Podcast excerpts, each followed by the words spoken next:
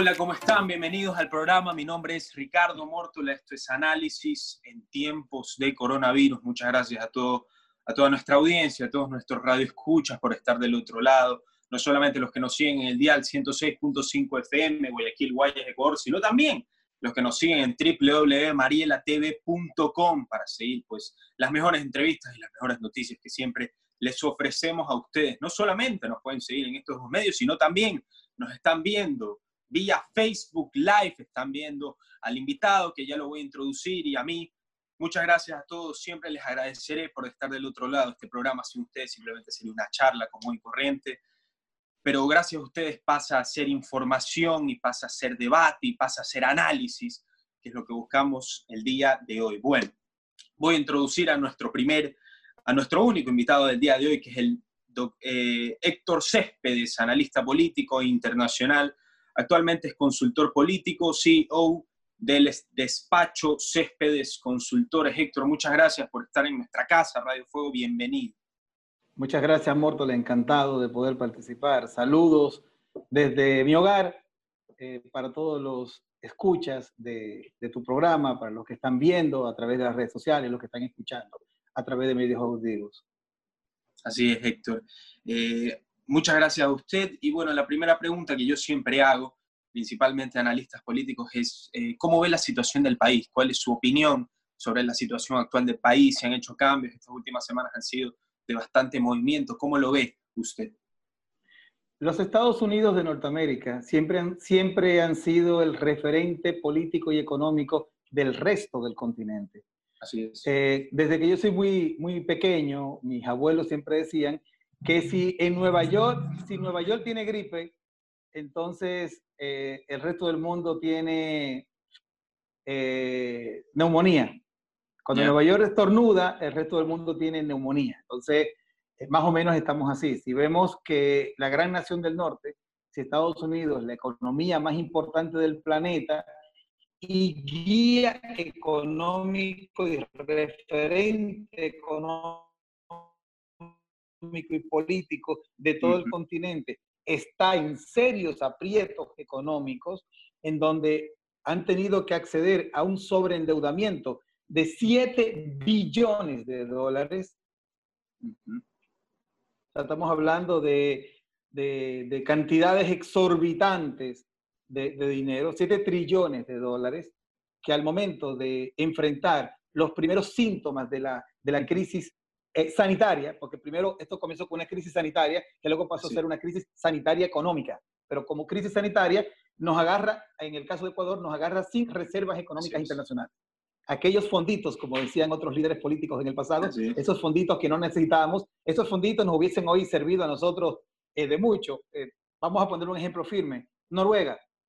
Noruega acaba de, de sacar de sus fondos de reserva en Suiza 37 mil millones de dólares, que representan el 8% de sus reservas internacionales brutas.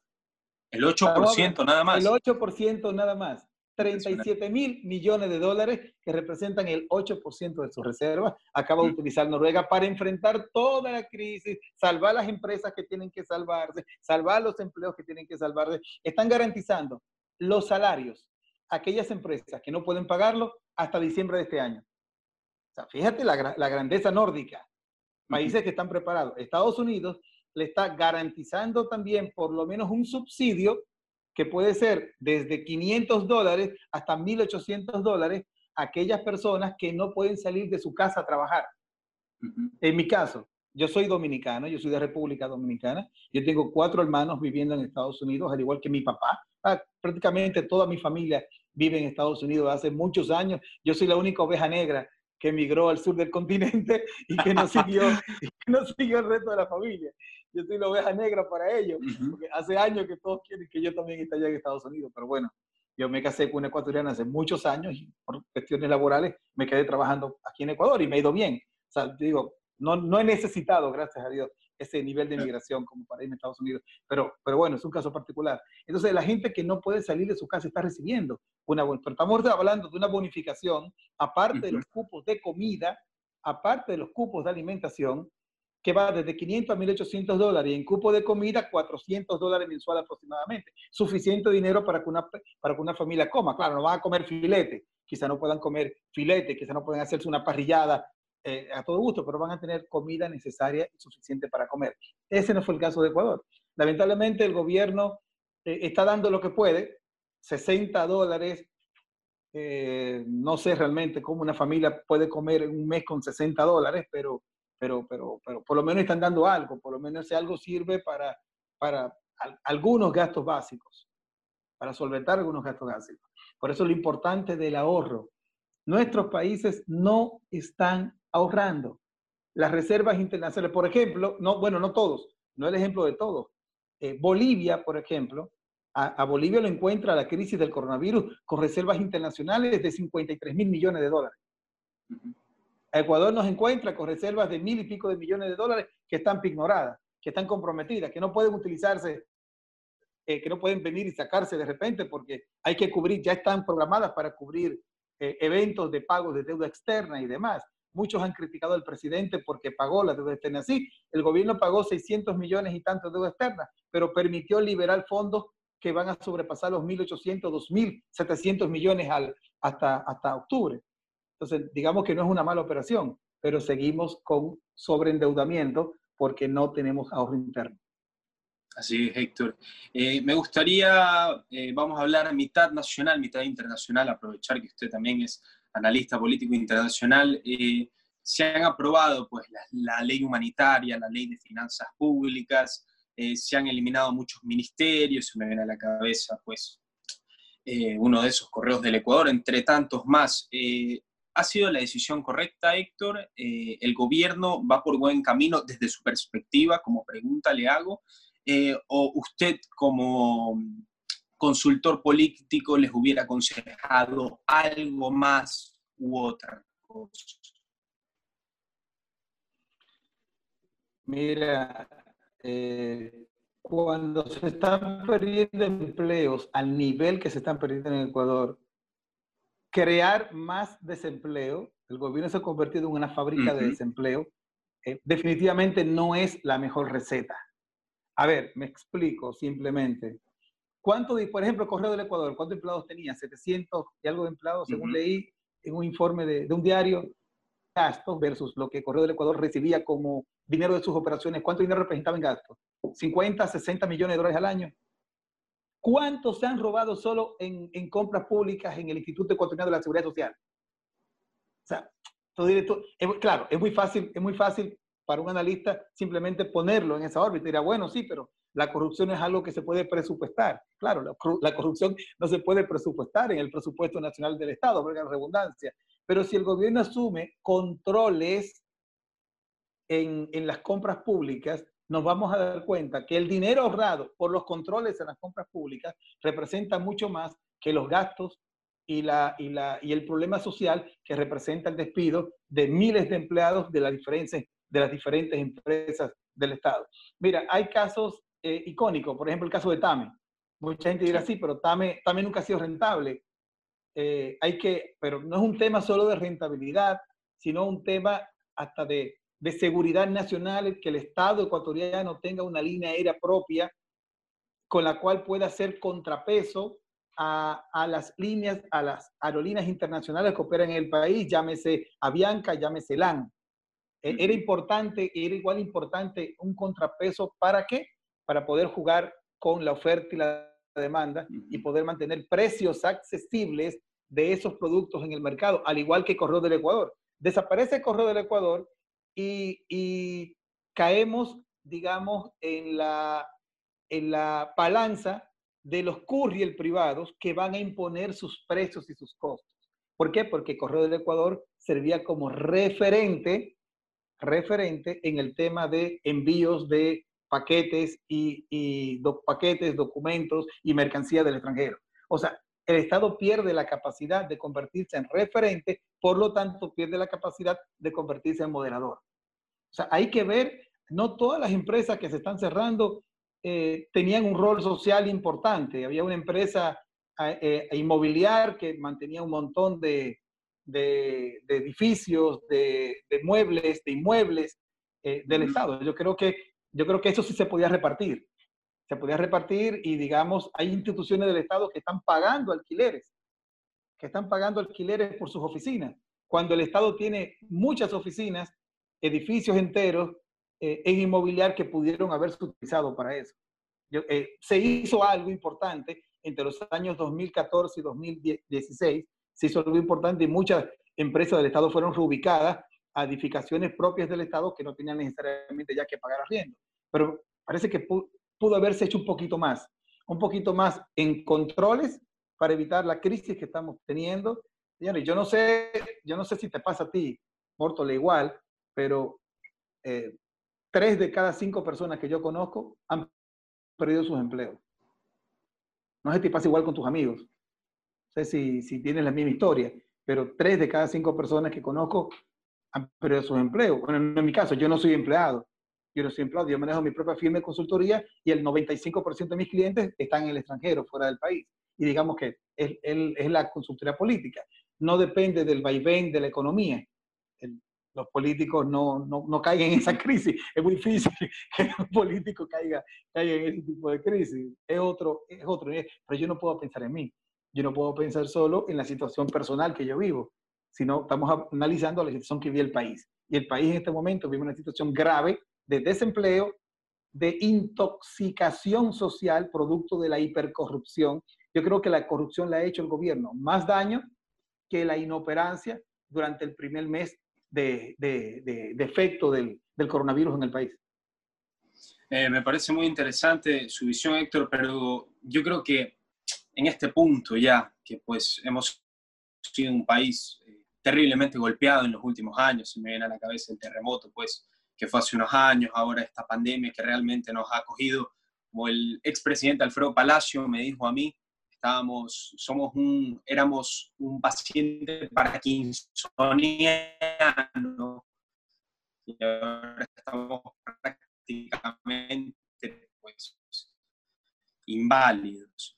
Eh, ¿Qué propone usted, Héctor? Eh, ¿Qué cree que se debe hacer? Eh, ¿Estamos a tiempo? Yo creo que llorar sobre la leche derramada, obviamente, estamos principalmente los periodistas, y esto es algo que la gente no entiende, estamos para criticar, estamos del lado de la crítica.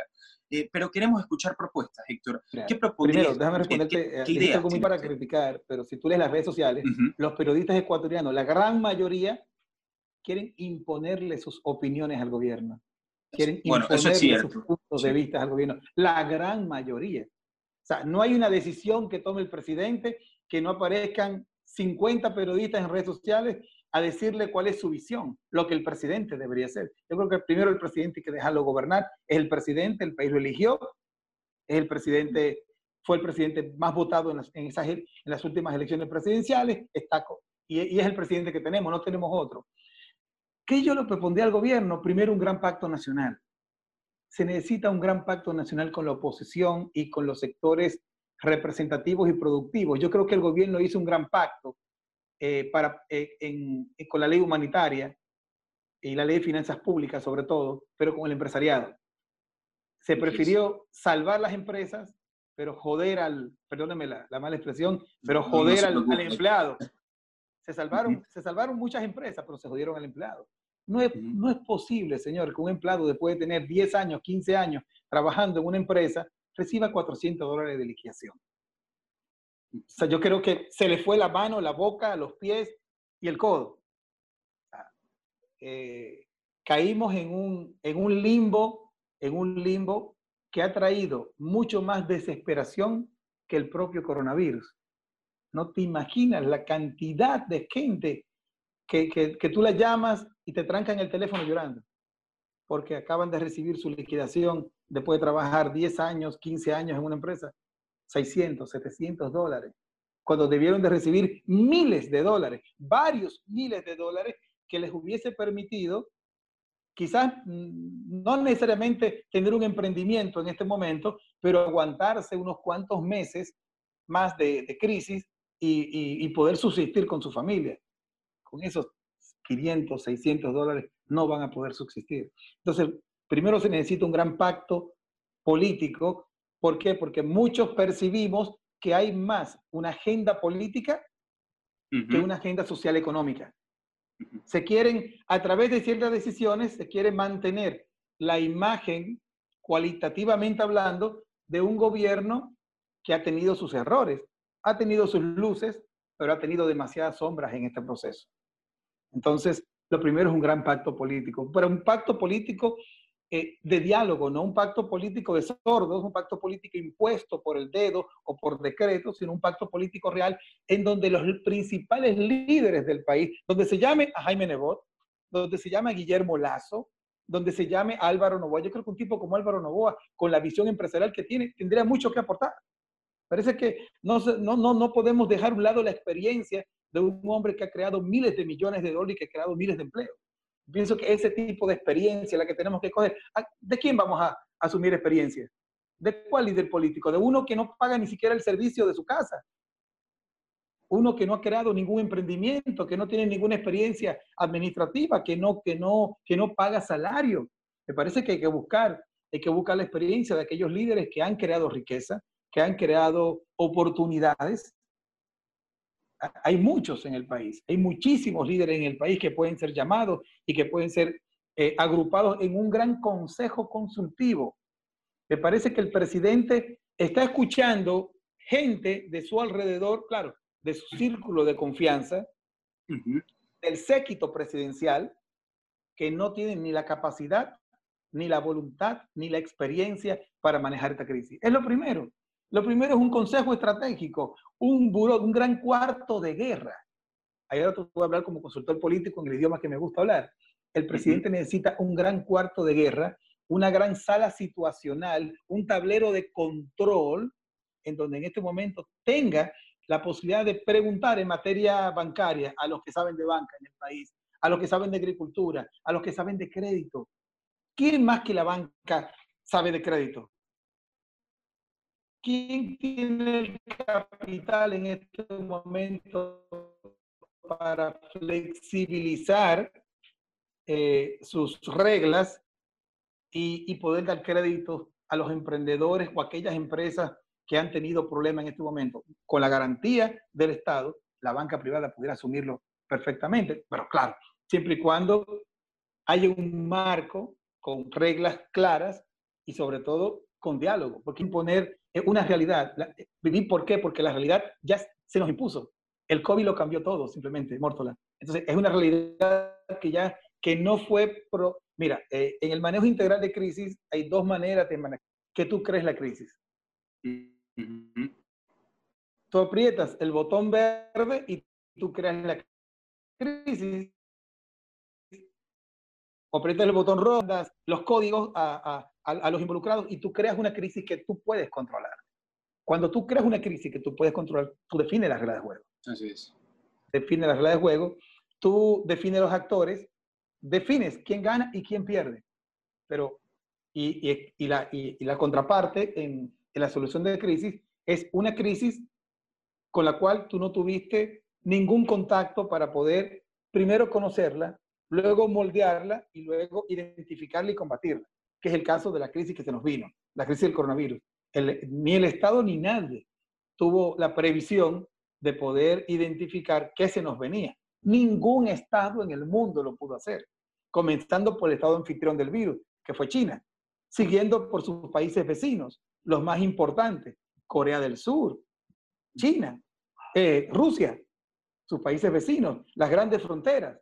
Los países de las grandes fronteras tampoco pudieron eh, percatarse de lo que se venía y pudieron aplicar una política de salud o de confinamiento que les permitiera combatir. Nadie pudo hacer nada. Cuando ya el virus fue anunciado en Estados Unidos, hace rato que ya estaba en Estados Unidos, y, y las dos grandes potencias latinoamericanas se dedicaron los jefes de Estado a negar el virus, a negarlo. López Obrador en México, Bolsonaro en Brasil, se dedicaron a negar el virus. Hoy son los dos países con mayor cantidad de muertos y mayor cantidad de infectados. Entonces, es una realidad que nos fue impuesta. O sea, no, y, y, además es una realidad con la que no podemos negociar. No hay un negociador por parte del virus. O sea, no, hay un, no, no podemos buscar un intermediario para una negociación y llegar a acuerdos de partes. No existe ese acuerdo de partes, mi querido Mórtola. Es una realidad con la cual ni siquiera podemos luchar. simplemente podemos aguantar y hacer lo que están haciendo las grandes potencias, buscando desesperadamente una vacuna para poder enfrentarla. En el caso de Ecuador, lamentablemente, eh, hemos visto un altísimo nivel de improvisación, que ya o sea, tenemos, tenemos que sentarnos, como te dije, eh, mi opinión personal y una opinión muy particular es que el primer gran paso es una mesa de diálogo. El primer gran paso es un acuerdo nacional para poder involucrar a la gente que sabe, hombre, a la gente que está dispuesto a jugársela, a la gente que, está, que tiene algo que decir, que tiene algo que aportar. Pero siguiendo haciendo las cosas como le estamos haciendo, va a ser muy difícil esta crisis. No le veo salida. Como está haciendo las cosas el presidente Lenín Moreno, no le veo salida, porque veo que están pensando más en las próximas elecciones que en las próximas generaciones. Así es, eh, señor Céspedes. Eh, preguntarle, me pareció muy interesante. Primero usted mencionó eh, pues que personas que han estado 15 años, 20 años en un puesto de trabajo simplemente se bañan por la puerta de atrás con una indemnización de 600 dólares que no les sirve para nada después de todo lo que han brindado. Se me ven a la cabeza pues los reclamos fuera de los hospitales en varias ciudades del país donde dicen en los carteles dos semanas antes éramos héroes y ahora somos desempleados.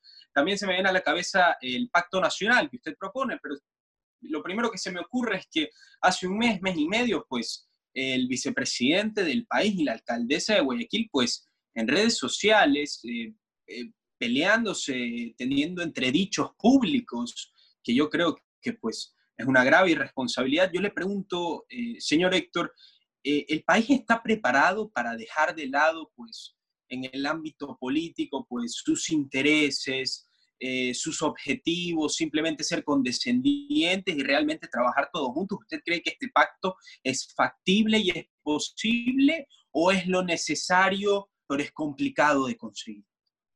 Es lo necesario y es complicado de conseguir. Y es factible eh, en la medida en que el presidente Lenín Moreno anteponga, anteponga ambiciones políticas que no creo que la tenga él de ser candidato. Yo no creo que Lenín Moreno vaya a ser candidato en las próximas elecciones, pero todo aparenta que él está ocupando un candidato.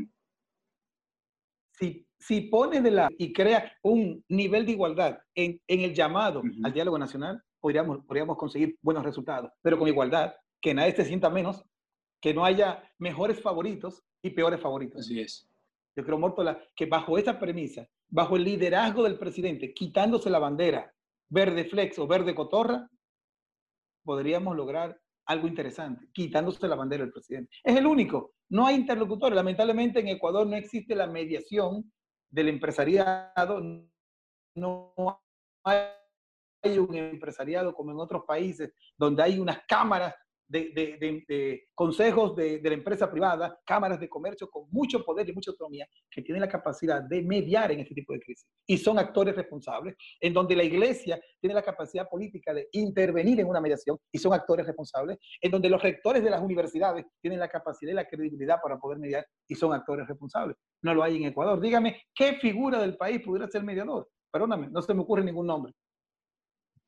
No se me ocurre ningún nombre, ni siquiera en los expresidentes del país, ni siquiera en ninguno de los expresidentes del país, porque de una u otra manera todos han estado involucrados en, la, en el dimi, en el dimi direte. Eh, acabas de citar algo, algo que fue un espectáculo bochornoso, la pelea pública entre Otto Sonnenhorners y Cinta Viteri. Yo creo que los dos se equivocaron. Creo que los dos trataban de, de, de pelear por un espacio que, que, no era de ellos que era un espacio más del ciudadano, que no era tampoco de ellos, pero ambos trataban de perfilarse. Yo creo que la alcaldesa de Guayaquil cometió muchos errores.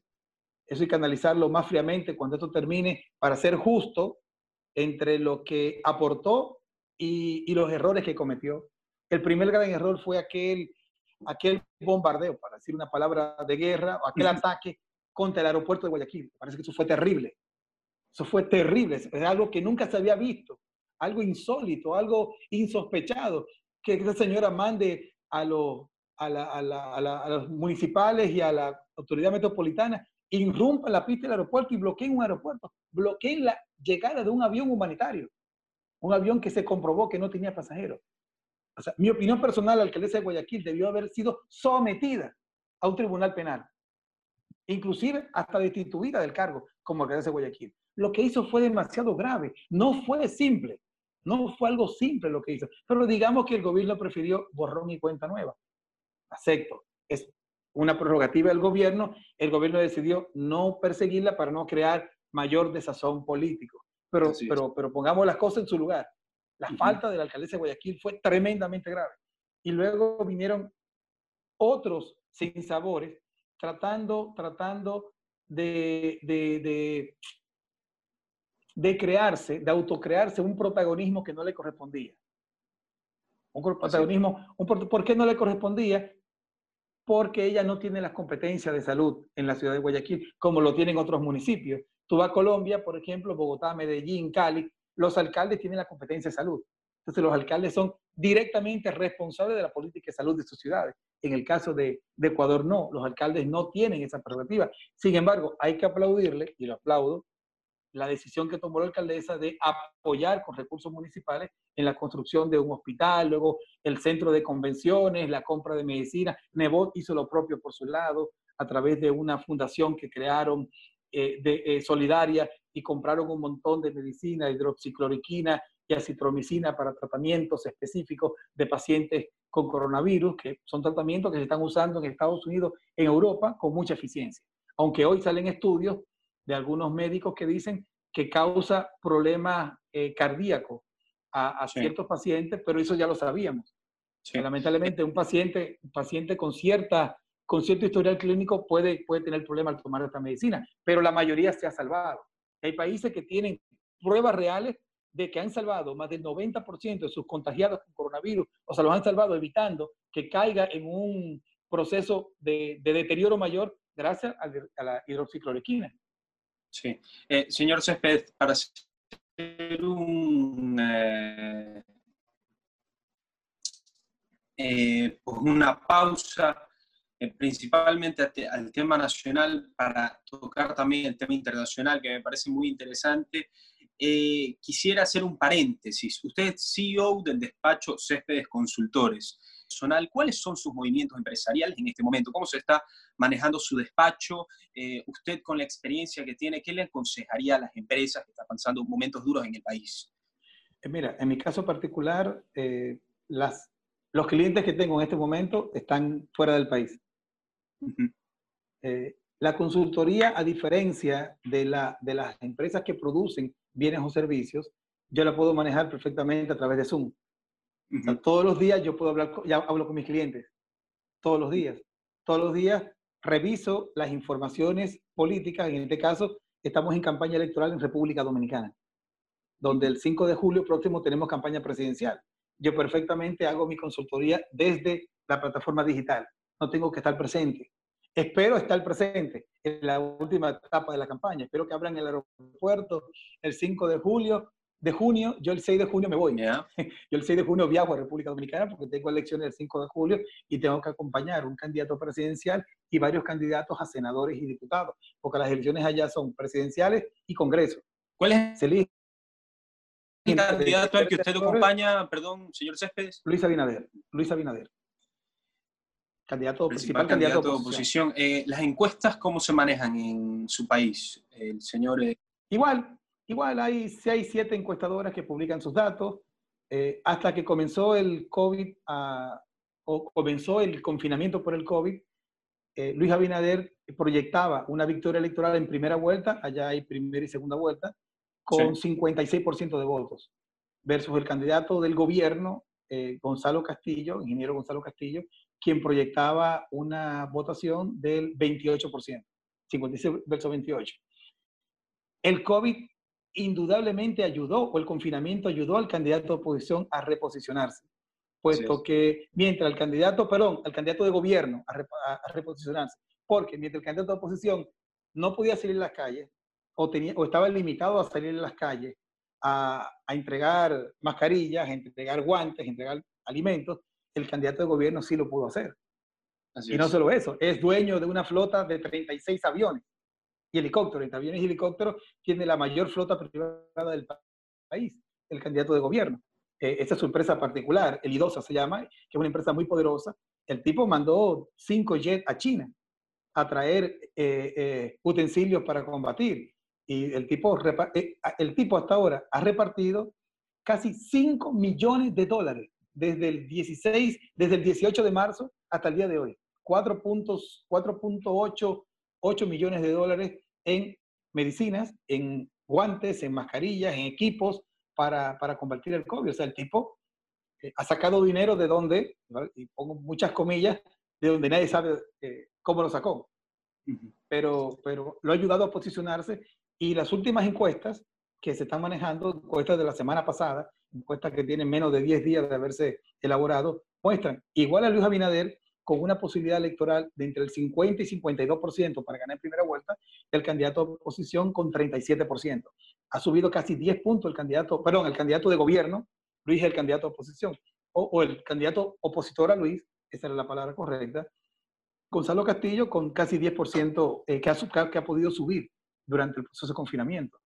O sea, una, un, un, posicionamiento electoral importante que le ha dado el confinamiento. ¿Por qué? Porque ha permitido un asistencialismo absoluto por parte del gobierno. El gobierno dominicano ha invertido en asistencialismo más de 300 millones de dólares en dos meses. Así es. Entonces, eso ha ayudado mucho al candidato oficialista. Así Pero las proyecciones es que podamos ganar en primera vuelta y si no se puede ganar en primera vuelta, las encuestas que marcan una segunda vuelta marcan a Luis Abinader con un 58% en segunda vuelta y el candidato de gobierno llegaría al 42% como máximo. Así es, señor Céspedes. Eh, me gustaría eh, pues comparar. Eh, usted me dice que el candidato de gobierno de su país, República Dominicana, pues ha ganado terreno. saltando a los Estados Unidos y haciendo la comparación, al menos lo que nos informan pues, los medios oficiales estadounidenses, y me refiero a Oxford Economics, pues en Estados Unidos es otro caso totalmente contrario. Oxford Economics ayer eh, dijo que Biden, según eh, pues sus predicciones, según sus encuestas, Biden, el candidato demócrata, que Trump se quedará entre el 37 y el 39%. Eh, eh, dándole esta pregunta, eh, ¿cómo calificaría la gestión de Donald Trump, principalmente su familia, estando en Estados Unidos, nos podría dar una mayor perspectiva? ¿Cómo calificaría el rendimiento de Donald Trump como presidente? ¿Y usted cree en, la encuesta que, que, dice que Trump recibiría una paliza histórica porque 50 de 37 en Estados Unidos es una paliza histórica? Señora.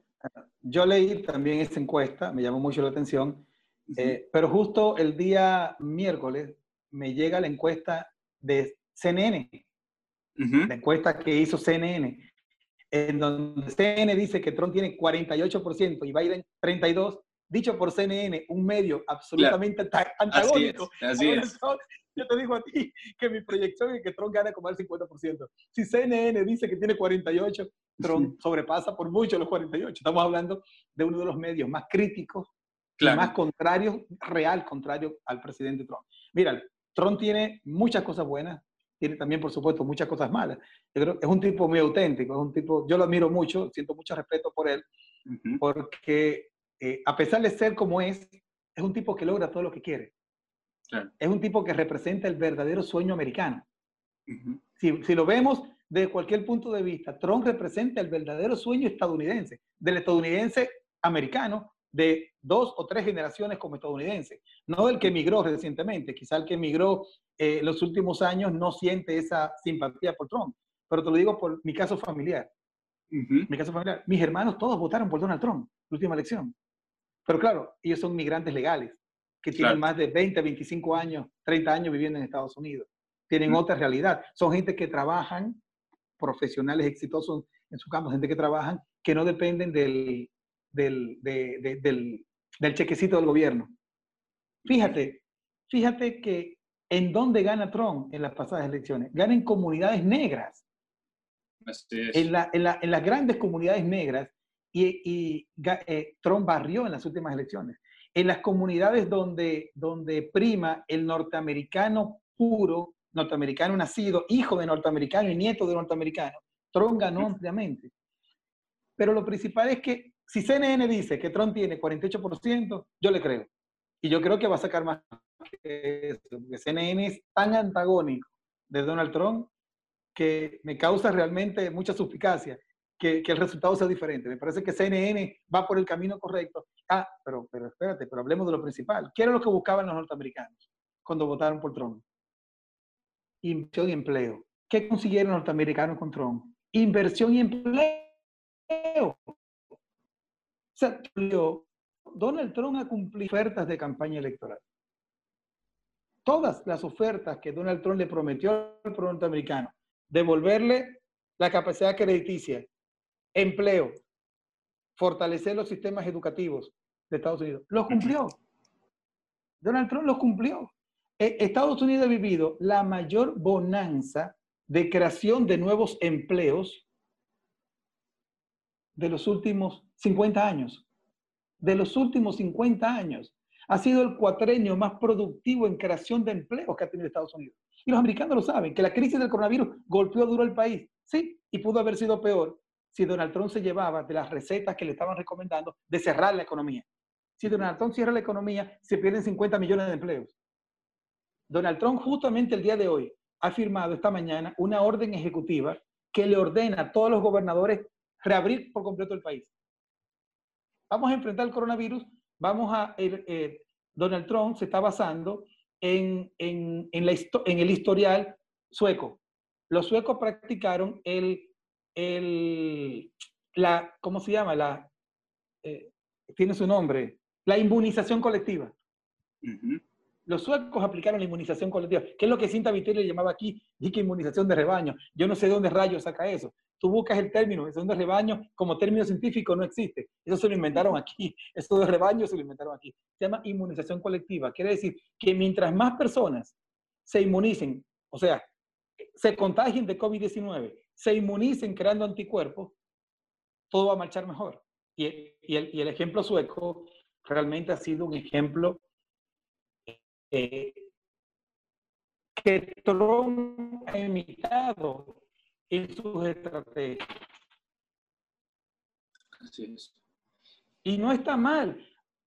¿Cómo tú confinas un país, la economía más grande del mundo, mientras los chinos se están recuperando entonces Estados Unidos se va a qué? Se va a ir a pique. Ellos, ellos no van a permitir que se vaya a pique. Donald Trump por lo menos no lo va a permitir. Y lo que ha hecho Donald Trump, desde su punto de vista para salvar la economía, es lo correcto. El día de hoy lo ordena mediante un decreto ejecutivo a eh, el país a todos los gobernadores.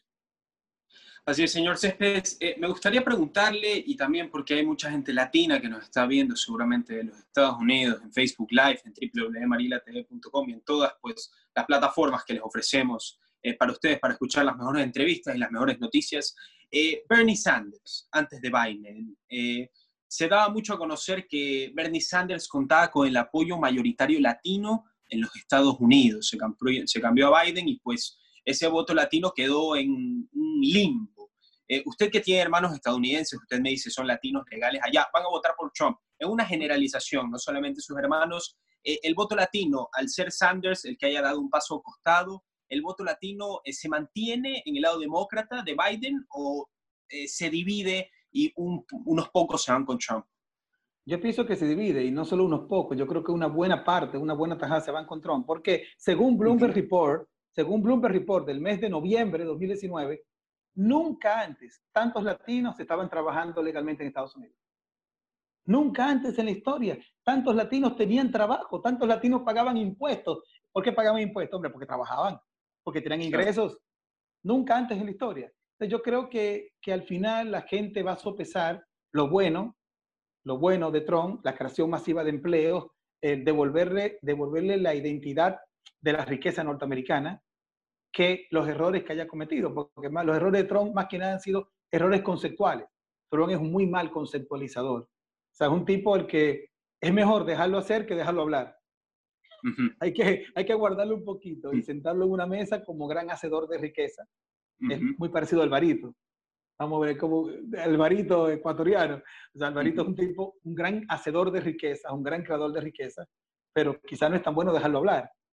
Quizás cuando habla puede cometer muchos errores porque es una persona auténtica, muy natural, que dice las cosas tal como la piensa, no las filtra. No hay dosificación en el pensamiento. En el caso de, de Trump tampoco hay esa dosificación. Dice las cosas como él las cree. Y a veces dice una grandilocuencia que nos quedamos, que tenemos que tapar los oídos y los ojos, pues, para no verlo y para no oírlo. Pero, sin embargo, tiene resultados. Yo creo en el resultado, Mórtola. por encima de todo, yo creo en los líderes que dan resultados. O sea, los que hablan bonito no me convencen. Me gusta, eh, yo sigo al líder que da resultados. Investigo al líder que da resultados. ¿Qué hizo para dar? ¿Cuál, ¿Cuál, es la receta? La receta del tipo que da resultados. Un tipo que está dando resultados, el presidente de Costa Rica. Un tipo que está dando resultados, el presidente de Honduras. Un tipo que no da resultados y habla bonito, el presidente de El Salvador. Un tipo que está dando resultados, el presidente saliente de la República Dominicana, Danilo Medina. República Dominicana termina este, este confinamiento del coronavirus como la economía menos castigada de América Latina. Y según los reportes este, del, foro, Económico, República Dominicana es la única economía de América Latina que no va a decrecer en este año. Esos resultados, 484 muertos hasta ahora en un país que al momento de comenzar la crisis del coronavirus tenía 300.000 turistas extranjeros en territorio dominicano. Aparte de los, 14, de los 12 millones de dominicanos que estaban allá, habían 300.000 turistas. Yo mismo estaba allá. Yo regresé al Ecuador el 16 de marzo, el último día que se podía venir al país. El último día que se permitía venir, regresé yo, yo también estaba allá. Y allá, y como yo estaba allá, allá habían 300.000 turistas en el país. Eh, de Europa, la gran mayoría, de Estados Unidos y Canadá. Sin embargo, los resultados con el coronavirus han sido excelentemente manejados. Estos son líderes que dan resultados. Un tipo que está dando buen resultado, el presidente de Colombia. Con países que a pesar de la crisis, las economías van a ser lo menos castigadas posible. Un tipo que no está dando resultados y que habla mucho, Lenín Moreno. Se expone demasiado. Se expone demasiado. Y sí, pero sin embargo, los pocos resultados eh, no justifican su oratoria. Me explico. Sí. Credibilidad. Credibilidad. Él puede decir lo que él diga y ya hoy no tiene la credibilidad como para que el pueblo confíe ciegamente en la palabra de su presidente.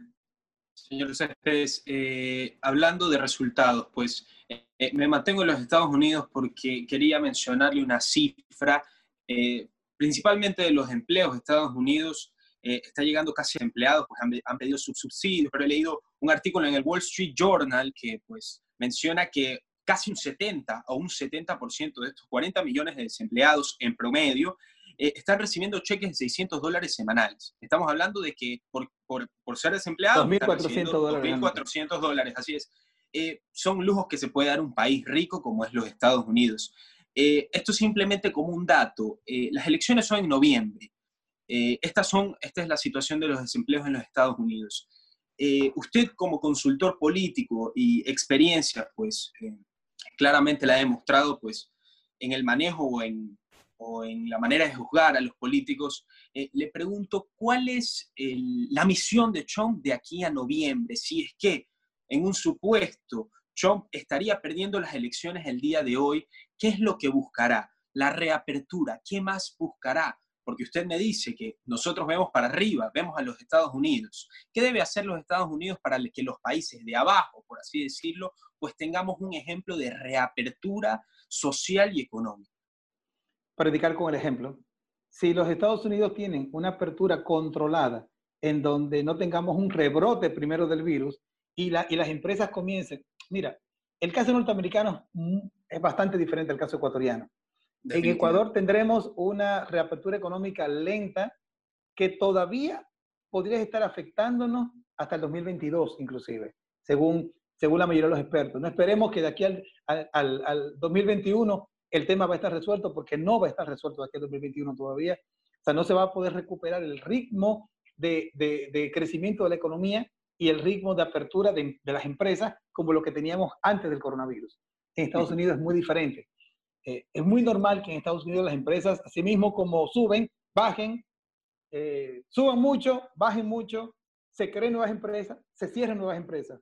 El ritmo de crecimiento de las empresas me parece que va a ser importante en esta apertura, porque el gobierno tiene los recursos, tiene la confianza, porque el, el hombre que está al frente del gobierno definitivamente es un empresario exitoso, es un tipo que ha estado acostumbrado a crear riqueza un tipo que ha quebrado tres veces en su vida y se levantó luego como uno de los magnates inmobiliarios y promotores inmobiliarios más importantes de la costa oeste de Estados Unidos. No es cualquiera, o sea, no es un tipo cualquiera, no es un, no es un, un emprendedor simplemente, no es un, un teórico, es un tipo que sabe lo que es quebrar, que sabe lo que es, sabe lo que es que tenía que un crédito en el banco, porque se lo negaron muchas veces, se lo negaron cinco veces, si no me equivoco, crédito en el banco para poder, para poder eh, eh, mantenerse operando. Sin embargo, resurgió como el ave fénix. O sea, un tipo que, que sabe lo que es hacer negocio. Entonces, un tipo como Donald Trump en este momento es el presidente ideal. No es un teórico, es un tipo práctico, un tipo que sabe lo que tiene que hacer para que la economía se, se levante nuevamente. Y me parece que lo está haciendo porque está generando confianza y sobre todo está generando autoridad. Al norteamericano le gusta la autoridad. Un presidente blandengue en Estados Unidos no funciona. No funciona definitivamente. El norteamericano jamás va a seguir un tipo blando de carácter. Pongámoslo, el primer, eh, pongámoslo en primer lugar. El americano no sigue un tipo blando de carácter. Trump le sobra carácter. No sé si a Biden, si, si Biden, si Biden llega, llegue a mostrar el carácter lo suficientemente fuerte. Eh, es un político ya conocido, fue vicepresidente de la República, un tipo conocido. No sé si tenga, si tenga el carácter como para presentarse lo suficientemente fuerte para contrarrestar precisamente la personalidad de Donald Trump. No lo sé. Creo que Donald Trump ahí le lleva bastante. Y sobre todo es un tema de confianza, mi querido Mortera. Donald Trump, a nivel económico, está generando la confianza necesaria para que la economía resurja. No va a ser un proceso fácil, pero los norteamericanos saben que su futuro depende de ello. Los portadores de, de, del águila como símbolo en su escudo han sido grandes imperios. Los cuatro imperios más importantes de la humanidad han tenido el águila en su escudo, no es casualidad. Las grandes potencias del mundo que han tenido el águila en su escudo eh, han dominado el mundo. Muchos dirán que casualidad, yo digo que no. Yo digo que es un tema de, de, de, percibir la grandeza, de percibir la grandeza a través de un símbolo.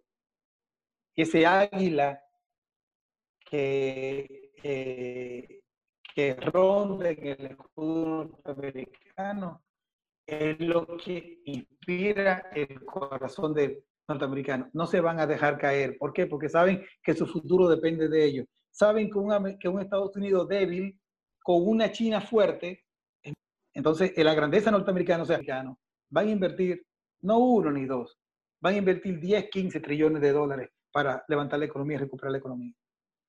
Así es, señor Céspedes. Eh, muchas gracias por estar con nosotros el día de hoy. Eh, ha sido un placer tener esta charla. Me encantaría pues hablar eh, de Brasil, de México, pues eh, de muchos más países en el ámbito internacional, pero lamentablemente nos hemos quedado con poco tiempo. Nos encantaría que una semana, si es posible, señor Céspedes, pues alargar nuestra charla pues, y tocar muchísimos más temas. ¿Le parece bien? Radio Fuego era mi casa. Eh, hace unos ya 10 años atrás, cuando César Monge tenía el programa en Radio Fuego todos los días, sí, sí. yo iba todos los miércoles de invitado en, en, una revista que se llamaba la Revista Internacional. Sí. Y junto con otros magníficos invitados como Hayes Meller, uh -huh. eh, Carlos Esterella, eh, desarrollábamos una tertulia de temas internacionales todos los miércoles en Radio Fuego. Yo me inicié en la, en la tertulia política en el Ecuador, fue precisamente en Radio Fuego con, con César Monge. Maravilloso, maravilloso, Héctor. Entonces, contaremos con tu presencia en unas semanitas porque tú oh. sabes que las cosas se mueven día a día. Usted tiene mi número, solo tiene que usarlo. Muchísimas gracias, Héctor, por estar con nosotros. Y además, no importa que esté fuera del país en ese momento, lo hacemos, podemos hacerlo vía streaming. Y ahí nos puede contar pues la actualidad de su país, República Dominicana. Así es, así es. Estamos en campaña electoral allá, 5 de julio. Maravilloso. Esperamos, esperamos poder ganar. Muchísimas gracias, Héctor. Cuídese mucho, ha sido un placer. Muchas gracias, Mortal, encantado. Saludos a María.